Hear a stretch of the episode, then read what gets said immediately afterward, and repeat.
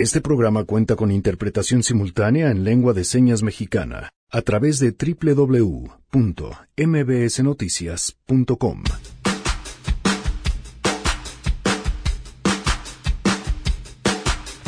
Otra vez, el sector energético, ¿cómo vamos y qué esperar sobre este en la 4T? Todas las preguntas que tenían y temían preguntar. Tenemos una preocupación compartida con este gobierno. A mí me gustaría mucho que quedara claro. Aquí lo más importante es eh, quitar de la mesa los argumentos políticos y analizar el sector de energía desde un punto de vista, sin duda técnico y también social. Platicaremos sobre el progreso de los amparos presentados para evitar que se les retire el apoyo económico a las estancias infantiles. Tenemos también buenas noticias, el balance de Ezra y mucho más. Quédense si arrancamos a todo terreno. MBS Radio presenta A Todo Terreno con Pamela Cerdeira.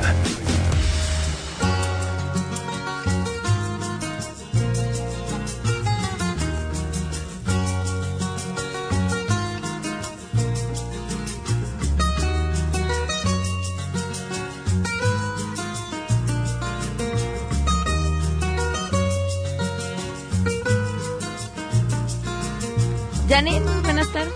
Hola Pam, buenas tardes. ¿Qué estamos escuchando? Hoy escuchamos a Buenavista Social Club. Ok. Esto que se llama Chan Chan, ya se acercan las vacaciones, música rica. Ok. Que nos pidan canciones de Buenavista. Música rica, me gusta. Ok, arroba Janine MB. Gracias, Janine, buenas tardes. para Marcané, llego a Puerto, voy para Mayarí. Con un mojito. Podemos pedir el. Gracias por acompañarnos en este jueves 11 de abril del 2019. Soy Pamela Cerdera y la invitación a que se queden aquí hasta la una de la tarde. El teléfono en cabina 5166-1025, el número de WhatsApp 5533329585. Además, a todoterreno arroba mbs.com y en Twitter, Facebook e Instagram me encuentran como Pam Cerdera. Gracias a Miguel González, que está en la interpretación de lengua de señas. Lo pueden ver a través de www.mbsnoticias.com. Por cierto, no los eh, invité, no los había invitado a que leyeran mi columna esta semana en La Silla Rota. Y la invitación, no solamente porque, bueno, pues ojalá me lean, sino porque creo que es una discusión que tenemos que dar. En el marco de la avalancha del Me Too de las últimas semanas, hay un libro con el que me topé, es un ensayo que se llama Crítica a la Víctima, que me hizo pensar sobre un montón de cosas. Ya saben de estas cosas que uno lee que, que se te quedan como en el estómago y las vas eh, poco a poco, eh, pues, eh, absorbiendo, entendiendo, tras no, pero que dan pie a una discusión sobre el papel de la víctima que tenemos que dar y que no hemos dado. Este autor plantea que estos últimos 100 años hemos puesto a la víctima como tal en un pedestal en el que no se le puede cuestionar, en el que no se puede dudar de la palabra, en el que no una serie de cosas. Sobre esto que plantea el libro y algunas preguntas adicionales que yo le hago al mismo planteamiento del libro es de lo que va esta columna que me encantaría que puedan leer y que a través de mis redes sociales en estos momentos les comparto también para que tengan la liga y bueno, pues tengamos una discusión sobre este que es un tema importantísimo. Otro, otro tema también muy importante, bueno, pues eh, ya sabemos quiénes estarán al frente de la Guardia Nacional. Esta mañana el presidente Andrés Manuel López Obrador dio a conocer los nombres y Rocío Méndez tiene la información. Te escuchamos, Rocío, muy buenas tardes. Pamela, buenas tardes. Efectivamente, el gobierno de México ha designado al frente de la comandancia de la Guardia Nacional al general de brigada diplomado Luis Rodríguez Bucio, actualmente en proceso de retiro. También para integrar la coordinación operativa institucional de la Guardia Nacional han sido designados por parte de la Policía Federal la comisaria general Patricia Rosalinda Trujillo Mariel, por parte de la Secretaría de Marina el contraalmirante de Infantería de Marina, diplomado del Estado Mayor, Gabriel García Chávez, y por la Secretaría de la Defensa Nacional, el general de brigada Chicotencatl de Azologua, Núñez Márquez.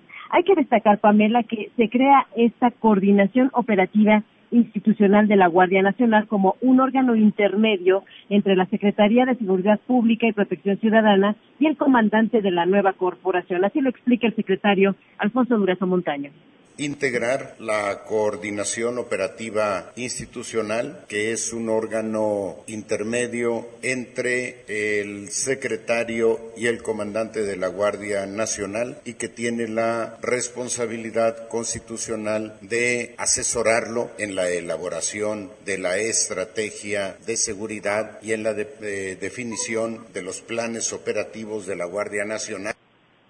El presidente Andrés Manuel López Obrador expresó que con este nuevo cuerpo de seguridad se dará frente a la inseguridad y la violencia en el país. Vamos a escuchar. Ya hay mando para la Guardia Nacional. Se une la Policía Federal, la Policía Naval, la Policía Militar y se constituyen con esos elementos la Guardia Nacional. Eh, se espera que pronto ya tengamos 150 coordinaciones de las 266. Y en estas 266 circunstancias territoriales se va a dividir el país para un ejercicio más efectivo de la seguridad que va a operar la Guardia Nacional. Es el reporte del momento, Pamela. Ah, muchas gracias, Rocío. Muy buenas tardes. Buenas tardes. Ahí el tema y lo que sigue, toda la ley secundaria que estará dando, pues ya los detalles sobre cómo va a funcionar esta Guardia Nacional y a la que por supuesto estaremos sumamente atentos. Y tenemos buenas noticias.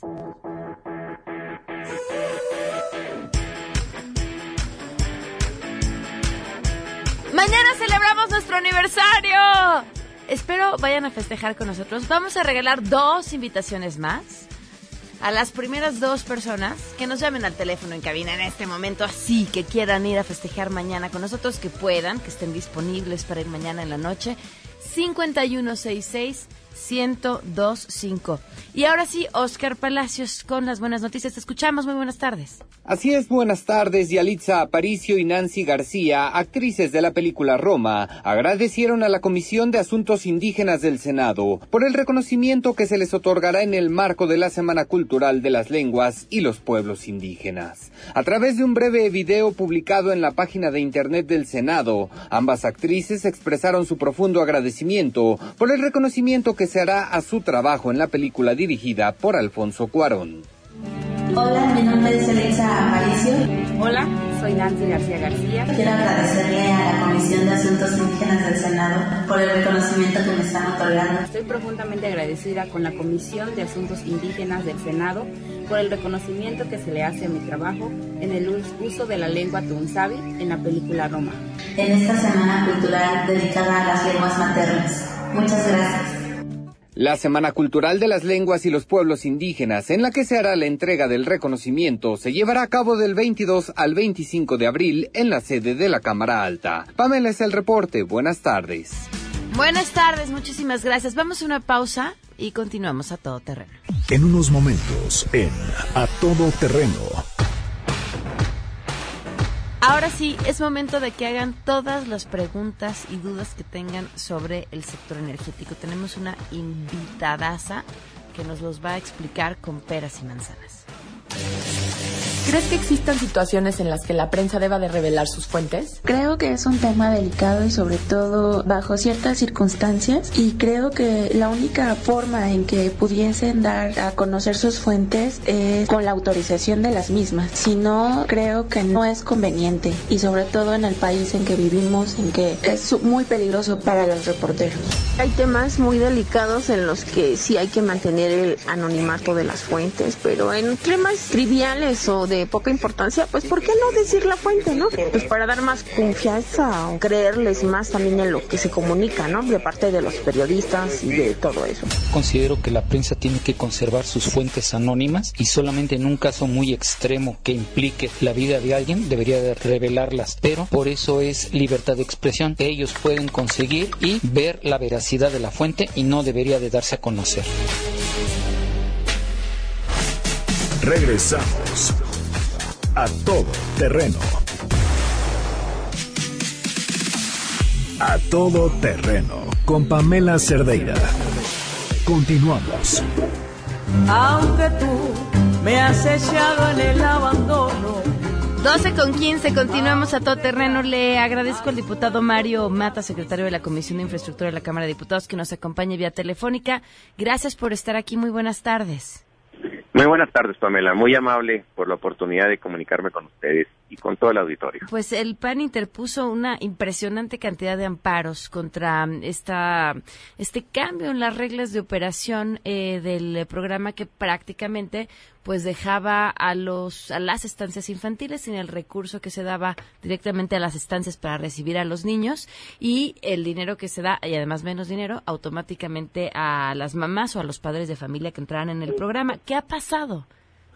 Sí, bueno, aclarando que no solamente es el PAN, ¿eh? estamos participando muchos partidos y también ya gente de la sociedad civil que también nos ha ayudado a interponer los amparos. Eh, prácticamente somos todos los partidos, incluyendo al partido en el poder. Algunos, algunos miembros de ese partido también están colaborando, eh, viendo esta decisión. Eh, vamos, pues, llevamos 4.500 amparos. Le voy a hablar específicamente de los amparos del estado de Chihuahua. El, el, en contexto, son 329 mil niños los que gozaban el 31 de diciembre del 2018 de este programa, son 300 mil familias. Y este, este programa es un, muy exitoso, calificado como muy bueno por el 97% de los padres según el Coneval. como, como, muy bueno, además el 78% nos dijeron, o bueno, dijeron a la sociedad que no tendrían otra oportunidad de dónde cuidar, dónde dejar a los niños y muchos de ellos tendrían que abandonar el trabajo porque no, no tienen otra opción.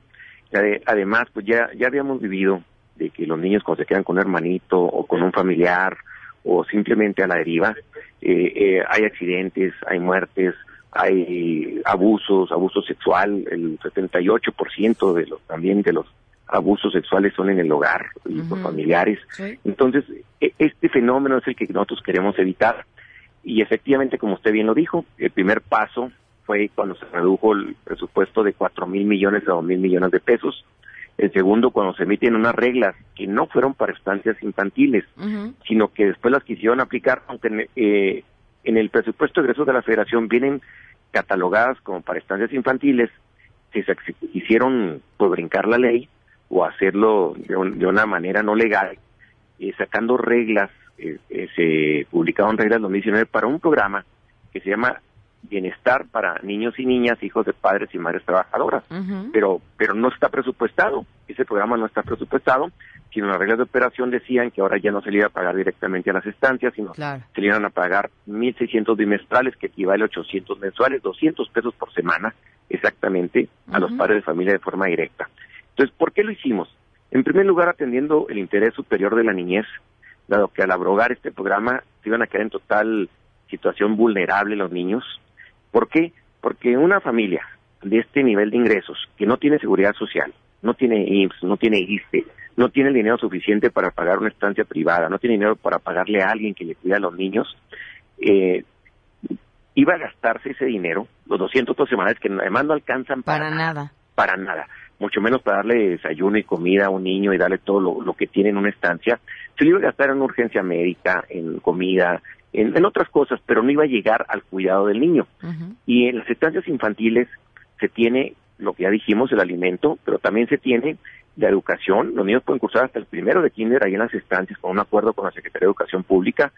Están certificadas, eh, tienen una auxiliar certificada por cada ocho niños, tienen todos los protocolos de protección civil de la, de la Comisión Estatal para lo que es la sanidad, e, e, igualmente cumplen con todos los requisitos que son muy muy muy estrictos los requisitos que, que tiene Cedesol, que tenía Cedesol, eh, lo que se estaban en las reglas del 2018. Es por ello que estos amparos, y aquí felicito mucho al Poder Judicial porque demostró su imparcialidad, eh, que están ah, sujetos únicamente al derecho, la independencia del Poder Ejecutivo, y nos dieron la suspensión provisional primero, de, de que se tenía las quejas principales fueron de que se pagaran los 950 pesos por niño, que en la estancia con la economía de escala es suficiente para atender bien a estos niños, fuera directo, para que no se perdiera en el camino. No hay intermediarios, porque es directo el gobierno a la estancia y la estancia proporciona el servicio.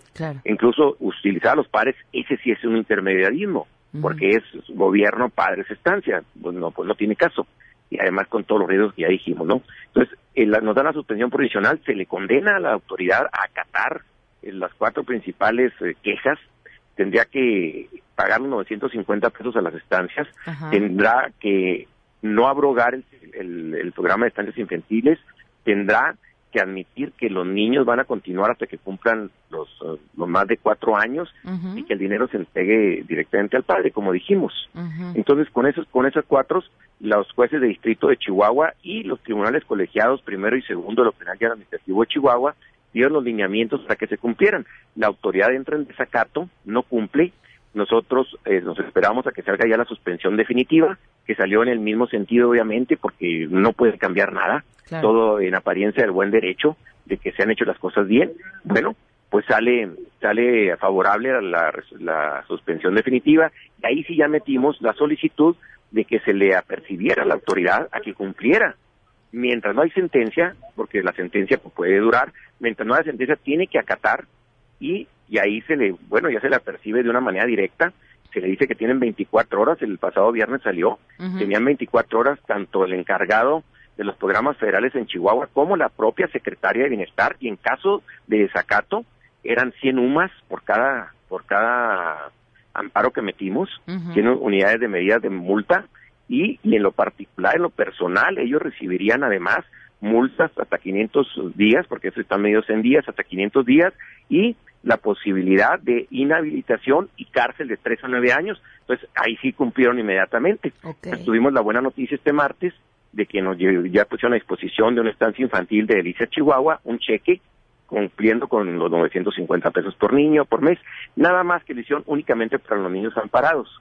Nosotros volvimos a, le dijimos, eh, todo el equipo de abogados recomendó y le dijimos a la encargada de la estancia que no recogiera el cheque hasta que le llegara completo por todos los niños adscritos al 31 de diciembre del 2018 que era el amparo. Pero, entonces, ah, estamos esperando eso. si solo llegó por los niños amparados, entonces no, estarían, no estarían obligados a dárselos a los que no están amparados, ¿o sí? Sí están obligados, ¿eh? Sí están, sí están obligados porque en, otro en otro apartado, eh, lo primero que dice es eh, suspéndase, suspéndase la no la no entrega, o sea, claro. se la entrega a los niños amparados, pero en otro apartado dice que todos los niños gozarán, todos los niños que estén adscritos al 31 de diciembre del 2018 gozarán de los mismos derechos.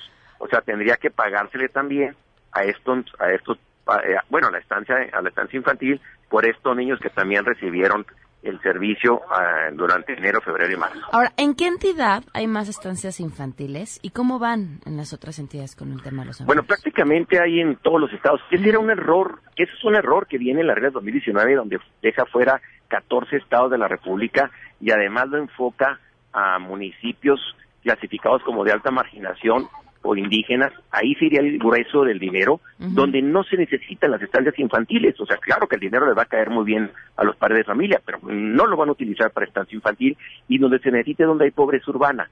Los principales estados donde hay amparos ahorita es Chihuahua, Querétaro, Nuevo León, Yucatán, San Luis Potosí, Sonora, Sinaloa y, algunos más. Es donde ahorita ya, ya hay amparos, ya hay, ya hay sus, eh, eh, suspensiones definitivas en Querétaro, ya, ya se dieron las suspensiones definitivas también, y, vamos, vamos a seguir trabajando, porque además esto no es de partidos, va mucho más allá de partidos políticos. De hecho, le, comento que los 4.500 amparos, pues están, están, están promovidos por casi todos los partidos políticos y por la misma sociedad. Este es el primer asunto de muchos, de los muchos, de los muchos asuntos que ha tenido o que han estado en la opinión pública. Es el primero donde el 80% de los encuestados, según salió en la última encuesta están en contra de las medidas que se tomaron. Están en contra de la medida. Entonces, ¿qué quiere decir? Con un gobierno que trae un 72% de aceptación, quiere decir que casi todos los que votaron a favor están en contra de que se le quite el recurso a las a las estancias infantiles y que se abrogue este programa, que además, le repito, es un programa exitoso, permeado por la ONU, como uno de los mejores programas de América Latina y de todo el mundo, como por desarrollo social y los resultados están a la vista ¿eh? para para perdón para terminar qué sigue bueno siguen ganando estos amparos se obtienen las suspensiones en algunas entidades pero qué pasa en aquellas en donde no se metieron en donde el programa prácticamente las abandonó o sea hay posibilidad de que a raíz de cierto número de amparos prácticamente eh, quede fuera las mm, decisiones y los movimientos que se hicieron mire eh, ahí tendría que, que, hacerse un juicio, tendría que, tendrían que entrar en otro tipo de juicio y pues como todos los juicios se pueden ganar o perder. Por eso yo recomiendo, tenemos hasta el lunes todavía, que todas las instancias infantiles, todas las instancias infantiles que puedan se amparen. Tienen la, gran posibilidad de que con su, con su diputado federal, eh, incluso pues con nosotros mismos, que, que se comuniquen inmediatamente. Tenemos todas las redes sociales. Eh, Mario Mata Carrasco, estamos ahí en el Facebook, estamos en el Twitter, como M Mata C y, ahí se pueden comunicar con nosotros y nosotros los guiamos con quién con quién ir ahí en su estado para que se amparen inmediatamente y los que ya se ampararon que se amplíe sus amparos para que incluya todas las quejas que con las cuales salimos con resultado favorable. Ahora, el criterio varía entre un estado y otro. Yo espero que en Chihuahua, cuando saquemos todos, ya se vaya estandarizando el criterio de los jueces y todos sean en sentido positivo. ¿Qué, qué, qué falta? Pues la sentencia definitiva. Esa es así, tenemos que esperar a que, a que se dé la sentencia definitiva de, del motivo del amparo eh, y estoy seguro que viene en sentido positivo. Me gustaría decirle rápido, yo sé que el tiempo es muy importante, pero algo, algo rápido. Es una mentira que, que se hayan quitado por la corrupción. Yo no dudo que haya habido casos de corrupción, no superan el 1 o el 2%, pero hablar de 100 mil niños es muy aventurado. 100 mil niños equivalen a mil millones de pesos al año en este programa de trenes infantiles, son 6 mil millones de pesos en el sexenio anterior, es un fraude que no puede dejar de lado la autoridad federal. Si es cierto, tendría que demostrarlo, tendría que entregarnos a nosotros que le estamos solicitando el listado de los 100 mil niños que me, que me resisto a llamarles fantasmas, los niños que se, que se pagaron y no gozaron del servicio, pero además 6 mil millones es lo que cuesta el tren Maya. a ver, eh, a ver si había corrupción, si había corrupción era un problema de la misma secretaría, porque era quien estaba, ¿no? revisando, otorgando el recurso, o sea, había gente del gobierno involucrada y es ahí a donde tendríamos que voltear a ver, no a los beneficiarios. Y además es imposible, de, verdad es imposible. Es imposible que la misma secretaria del antiguo CESOL, los funcionarios de primer nivel, los encargados de revisar las mismas estancias, tendrían que estar todos coludidos, porque cien mil niños, estamos hablando de por lo menos, por lo menos 10 niños por estancia, cuando las estancias tienen de 30 a 40 niños. Entonces, hablar, hablar del 30% del programa eh, que sea corrupto, pues es, es, muy aventurado. Yo creo que le están dando muy mala información al presidente de la República, le están mintiendo, porque soportar y, acreditar con, con, diferentes documentos, eso va a ser imposible. Nosotros en la muestra hicimos una muestra sencilla en todos los estados y lo, así inmediatamente en dos días que hicimos la muestra bien hecha, sacamos cinco mil niños que ellos decían que eran de los que, de los denominados por ellos fantasma, este, tenían dirección y todo. ¿Qué pasa? Que los hijos de la nación pues lo hacen de una manera muy irresponsable si no les contestan el teléfono, si no está la mamá en la, en la casa, o ya cambiaron de dirección, o ya cambiaron de teléfono, ya son niños que, que, no, que son niños que no existen. Muchas gracias. Estaremos pues entonces al tanto de lo que suceda con el resto de los amparos. Muchas gracias, Pamela, muy amable. Hasta luego, muy buenas tardes, el diputado Mario Mata. Oigan, ya antes de irnos a una pausa, ¿se acuerdan de los Boeing, el clásico Boeing de triangulito? Ese que además te lo terminabas de tomar y después así hacía un ruido increíble. Nuestros amigos de Cooperativa Pascual lanzan al mercado una nueva presentación de este clásico de clásicos con una moderna imagen más divertido que nunca. El nuevo triangulito viene acompañado de los amigos Boeing, renovados y modernos personajes que son una invitación para que las nuevas generaciones se refresquen y se diviertan con ellos. Los invitan a disfrutar el delicioso y refrescante sabor de Boeing y por supuesto, siguiendo las tendencias de la moda, búsquenlo en su tienda favorita. Vamos a una pausa y volvemos. en el abandono, aunque ya han muerto todas mis ilusiones ¿Crees que existan situaciones en las que la prensa deba de revelar sus fuentes? Yo considero que bajo ciertos lineamientos que la ley diga, tal vez sea necesario en algunos casos, según se valore, decir las fuentes. ¿Por qué? Porque si eres partícipe de un delito, pues no puedes mantener tu fuente oculta, ¿no? Porque tú también serías partícipe de. Considero que ya es mucho lo que ha estado pasando de que ahora se quejan, se quejan, se quejan que porque el señor presidente pidió que dijeran sus fuentes, ¿no? Una periodista decía, a mí me tuvieron siete horas y nadie dijo nada, ¿no? Entonces, ¿por qué ahora? Porque una autoridad pide solo de manera verbal que digan sus fuentes, ahora todos se ofenden, todos se enojan. De verdad, dejemos de usar una doble moral en este país. No, no creo que deban dar a conocer sus fuentes. a veces la información que ellos manejan es, es delicada y evidentemente si obtienen la información es porque el informante sabe que tiene el anonimato, que goza de ese privilegio. Regresamos a todo terreno. A todo terreno con Pamela Cerdeira. Continuamos.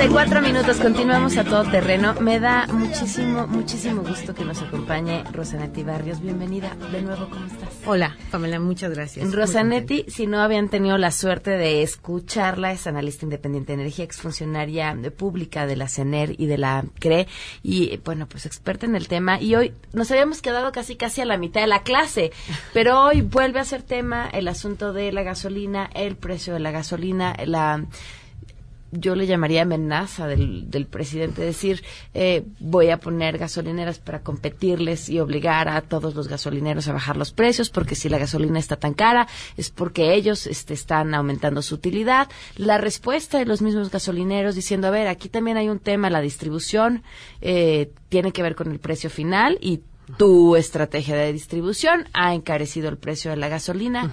¿Cómo está? Claro, con mucho gusto. Muchas gracias nuevamente por esta oportunidad. Y lo que podemos platicar de gasolina, sería bueno empezar eh, diciendo que uno de los elementos que definen el precio de esta de la gasolina y que no está bajo el control de ningún gobierno es la referencia internacional. ¿Cuánto cuesta internacionalmente eh, la gasolina? Nuestro nuestro punto de suministro más importante pues es la costa norte del Golfo de México. Y la gasolina a nivel internacional reacciona fundamentalmente por dos elementos. Uno es el precio del petróleo. Nadie controla el precio del petróleo. Y el precio del petróleo se ha venido recuperando recientemente de manera importante. Cuando, cuando el- esta administración empezó, estábamos más o menos en promedio a 60 dólares el barril. Hoy ya estamos por arriba de 70 dólares por barril. Entonces, el petróleo ha subido, la gasolina sube. Segundo elemento por el cual sube la gasolina, la estacionalidad. En Estados Unidos, la época de mayor consumo de gasolina es en el calor. La gente toma el carro y se va de vacaciones. Eh, esto está ya empezándose a reflejar en el precio internacional. Por lo tanto, tenemos una gasolina más cara. Estamos comprando de los Estados Unidos una gasolina más cara, insisto, por estos dos elementos. A ese precio, que vuelvo a repetir, no se puede controlar. Hay que sumarle el costo de la logística, de traerlo primero a la costa eh, nacional y después moverlo de la costa nacional hacia todos los puntos en donde se consume para al llegar a las terminales de almacenamiento que son de Pemex y hay algunas poquitas ya de privados eh, y posteriormente de esa terminal de almacenamiento el costo de moverla a la estación de servicio. Con la estrategia adoptada de combate al combustible, pues bueno, todos sabemos pues que se ha encarecido efectivamente el costo de logística nacional, porque es más caro mover la gasolina por por pipa, es más Claro. caro y definitivamente es más lento. ¿Cuánto más caro? ¿Cuánto más caro? Puede ser sustancialmente más caro. Puede ser hasta 14 veces más caro que si lo mueves por ducto. Eh, pero bueno, eh, esto no quiere decir, Pamela, no quiere decir que se descarte por completo un movimiento en los márgenes de las estaciones de servicio. Pero aquí sí es muy importante analizar cómo se han comportado esos márgenes. Efectivamente, desde el momento en que se liberan los precios, los márgenes subieron.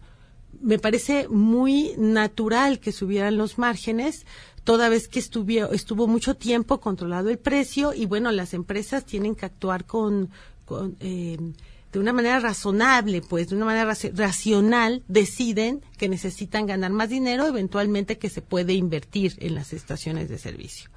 Pero por otro lado, hay que tomar en cuenta que al subir la gasolina, como lo acabo de describir, esos márgenes naturalmente empiezan a bajar.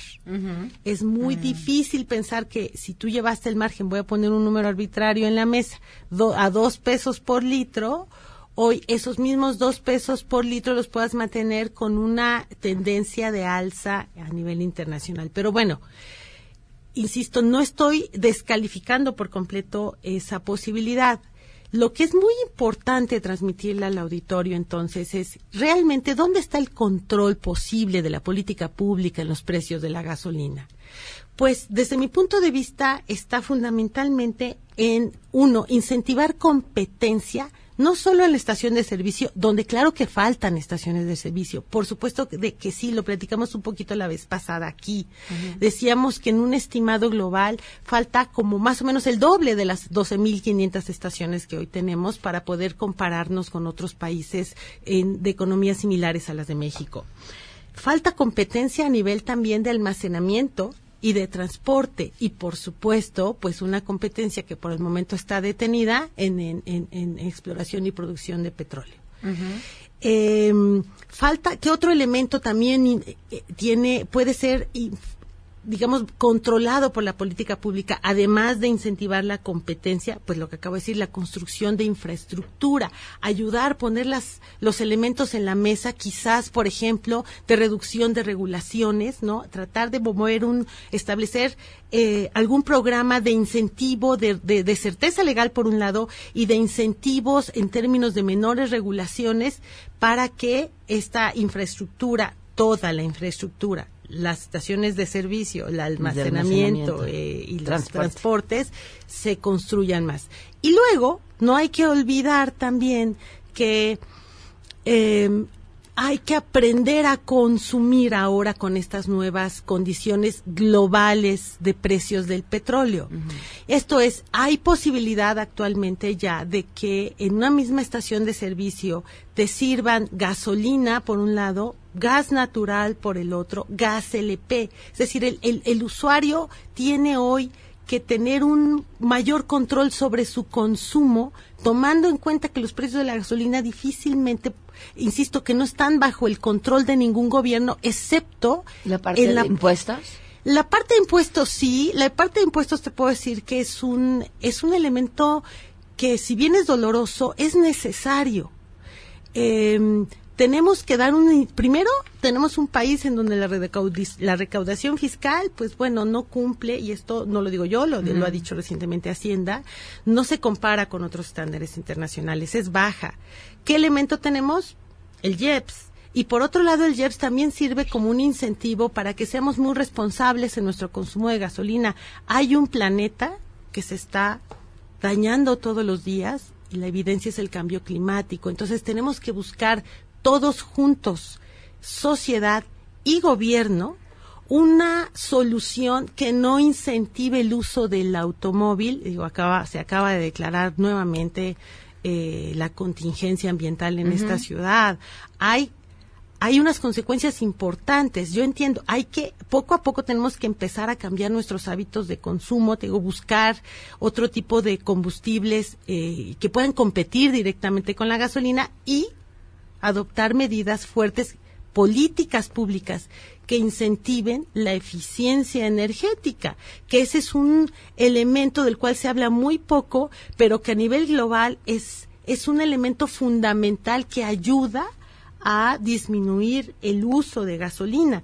Los motores, para acabar pronto, tienen que reflejar una tecnología mucho más avanzada que les permita usar menos combustible. Yo entiendo que en una sociedad donde el PIB per cápita es bajo, no necesariamente tienes posibilidad, digamos, de eh, evolucionar hacia, hacia motores más complejos que pueden ser más caros. Pero hay que tomar en cuenta esto incluso, yo te diría de manera fundamental, para el transporte público. Por ejemplo, el transporte público podría migrar en varias ciudades, sobre todo en las ciudades como esta, hacia gas natural, por lo menos parcialmente. Y de esa manera, sin necesidad de es mucho menos contaminante. mucho menos contaminante, más o menos la mitad de lo que puedes consumir con diésel, eh, de, de las emisiones del diésel, y tiene un costo muy distinto. Entonces, todas estas medidas que antes no necesitábamos pensar porque había un solo precio, un solo proveedor y, las finanzas públicas se hacían cargo de resolver todas las distorsiones, digamos, hoy la verdad es que ya tenemos que ser todos mucho más participativos de estas grandes decisiones. Por lo tanto, eh, aplaudo la decisión de incentivar la competencia, insisto, no debería ser solamente a nivel de estación de gasolina. ¿Ah, sí? O sea, con yo voy a poner más gasolineras y les a es una decisión muy compleja, dado que este, este gobierno tiene enormes compromisos sociales. Entonces, las finanzas públicas, el dinero público es escaso, muy escaso, y tenemos encima la limitante de no poder adquirir más deuda. Por lo tanto, si el dinero es escaso, hay que asignarlo a los proyectos más relevantes. Es, me parece a mí que esta eh, propuesta de poner estaciones de servicio por parte del Estado, pues no formaba parte en el pasado de la campaña, ni del programa, ni mucho menos. Me creo, insisto, que, que, el presidente identifica bien que hace falta competencia. Sin embargo, creo yo que se puede aprovechar en la presencia de capital privado, que sean los privados los que abran más estaciones de servicio, pero para eso hay que ayudar y resolver temas como el otorgamiento de permisos locales. Por supuesto están los federales y ya la querella está completa y demás, pero los locales han sido históricamente un problema en esta ciudad. Por ejemplo, hace muchos años que no se dan permisos para estaciones nuevas. Pues ha sido una política local. Eh, yo entiendo que hay una preocupación con el tema de emisiones y demás, pero hay que verlo en, en, en, en su conjunto. Insisto, hoy sabemos, y lo dijo el presidente, necesitamos más competencia a nivel de estaciones de servicio. Perfecto, me parece un muy buen diagnóstico. Insisto, dado que el dinero público es escaso, pues yo creo que se pueden motivar vía políticas públicas específicas el que haya más apertura por parte de privados de estaciones de servicio. Se me ocurren cosas que pueden funcionar muy bien incluso a nivel, eh, digamos, de, de- de comunidades eh, más limitadas, como pueden ser cooperativas, por ejemplo, ¿no? Una, una cooperativa que pueda abrir su propia estación de servicio y la política pública pudiera apoyarlos. Entonces, sí, sí hace falta más competencia, sí, creo yo que las finanzas públicas no se pueden dar el lujo de financiar esas estaciones. Rosanetti, ya se me acabó el tiempo. Tienes que regresar. Así Sí. le hago y así la vamos teniendo cada 15 días sin que se dé cuenta. Ya es nuestra. Muchas Gracias, de verdad, gracias por, por acompañarnos y seguimos todavía con un montón de temas pendientes. Sí. Regresas, por favor. Con mucho gusto. Muchas gracias, Gracias. de verdad. Eh, Rosanetti Barrios, analista independiente de energía, exfuncionaria pública en CENER y en la CRE. Muchísimas gracias. Gracias. Antes de irnos a la pausa, bueno, combustible e internet, ¿a poco no? Todo, todo lo hacemos ya conectados. Cada vez hacemos más ver películas, videos, presumir fotos y videos en redes, compartir en vivo. El internet hace la vida más fácil si tenemos buen internet. Les recomendamos Extel Extreme, un gran internet para subir de volada sus fotos y videos y disfrutar al máximo de sus redes sociales. Pueden contratar 100 megas por tan solo 550 pesos al mes. Axtel Extremo y pueden contratar en axtel.mx.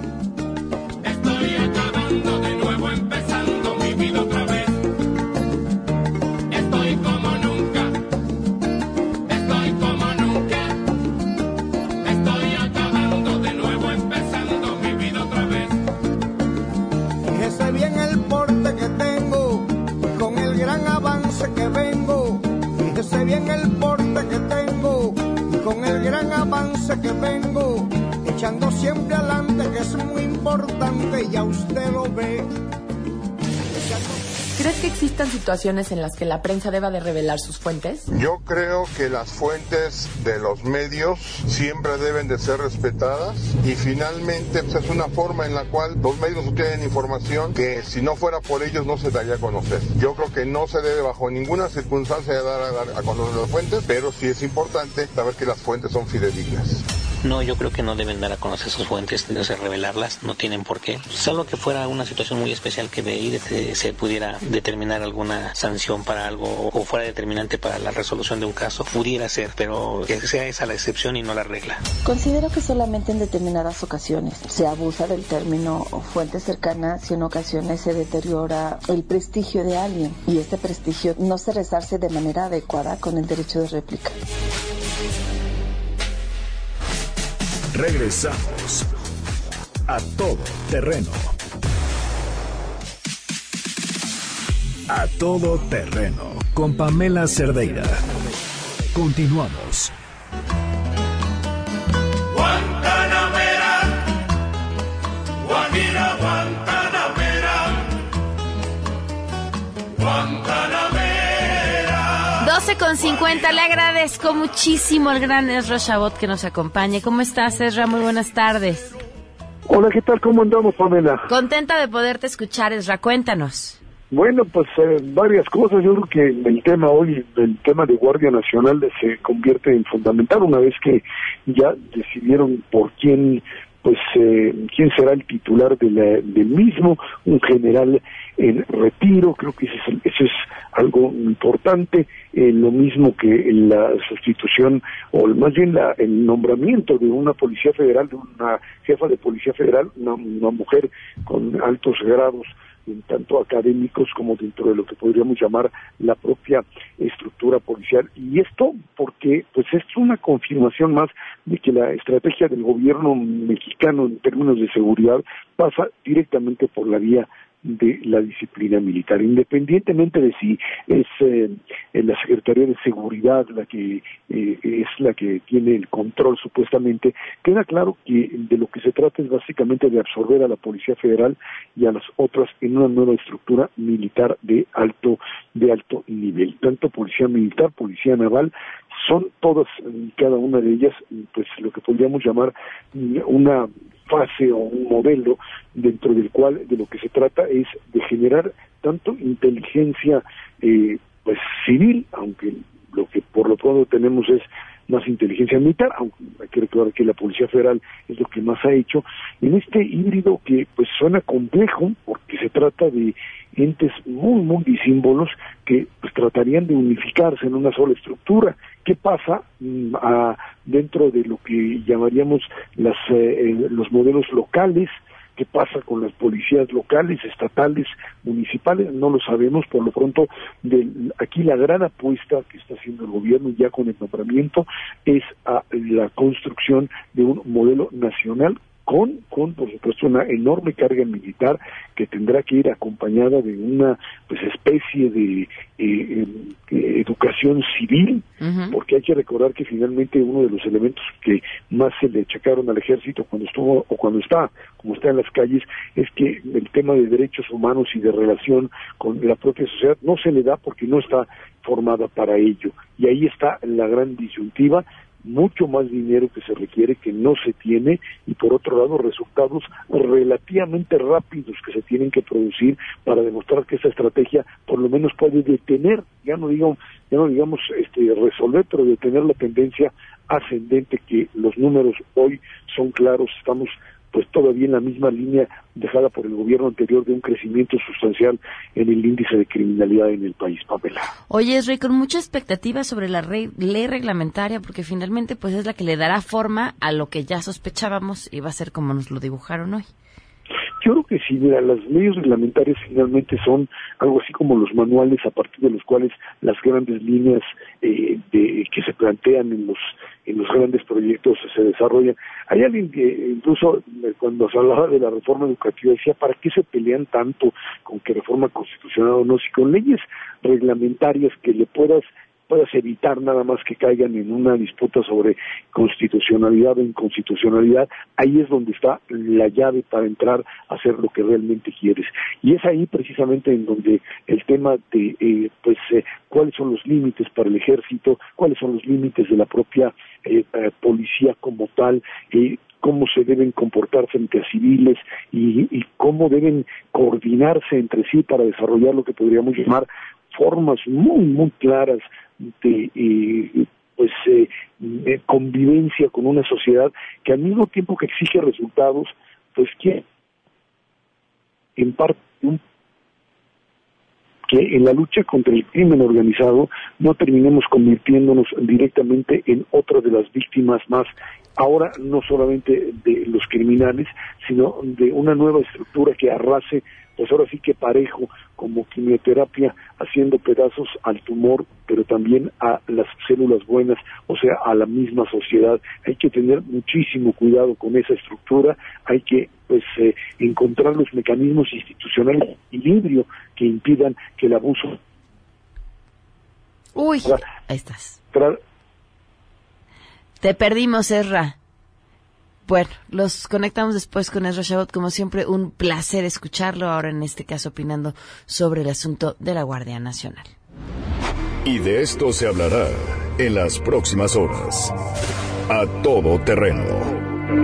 Sheila, buenas tardes. ¿Qué se está cocinando? Hola, Pam. Buenas tardes a ti y al auditorio. Pues fíjate que a las 3 de la tarde la Comisión Ambiental de la Megalópolis emitirá un nuevo reporte sobre las condiciones que presente la calidad del aire, luego de que esta mañana se determinó continuar con la contingencia ambiental en fase 1, al no existir condiciones favorables para la dispersión de contaminantes. En este momento, el índice de calidad del aire es mala en la Ciudad de México al registrarse 108 puntos en la estación de monitoreo de Iztapalapa. Y por otro lado, también hoy eh, se espera que en unos minutos más en la sesión del Senado de la República se sometan a votación en el Pleno los nombramientos propuestos por López Obrador para consejeros de Pemex. Estos tres personajes ya fueron avalados por la Comisión de Energía y entre ellos, recordemos, está Edmundo Sánchez, quien fue rechazado ya en dos ocasiones para ocupar la CRE. Muy bien, muchísimas Gracias, gracias, Sheila. Nos vamos, se quedan en mesa para todos. Mañana es nuestro aniversario, los invitamos a festejar. Por cierto, antes de irnos, les comparto que abril es el mes de aniversario también de Amazing Jewelry y esta semana nos sorprende regalándonos tres por dos en todos los collares. Descubre la nueva forma de comprar joyería en el Centro Comercial Santa Fe, Plaza Satélite, Galerías Insurgentes y Parque Las Antenas. Tienen unas cosas espectaculares. Digo, por si nos quieren mandar un regalito de aniversario, ¿no? En, en Amazing. Y mañana, mañana, mañana es viernes y de aniversario. Se quedan en mesa para todos.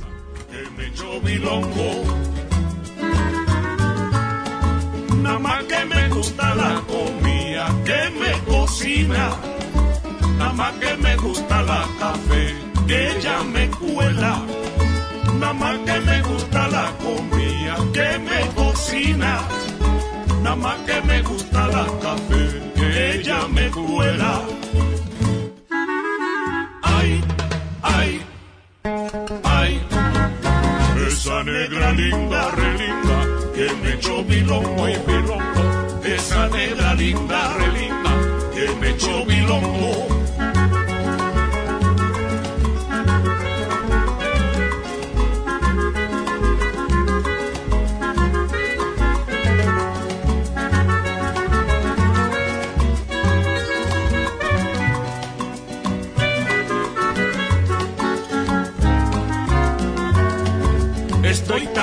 Enamorado de la negra Tomasa que cuando se va de casa, qué triste me pongo. Estoy tan enamorado de la negra Tomasa que cuando se va de casa, qué triste me pongo. Ay, ay, ay. MBS Radio presentó A Todo Terreno con Pamela Cerdeira, donde la noticia eres tú.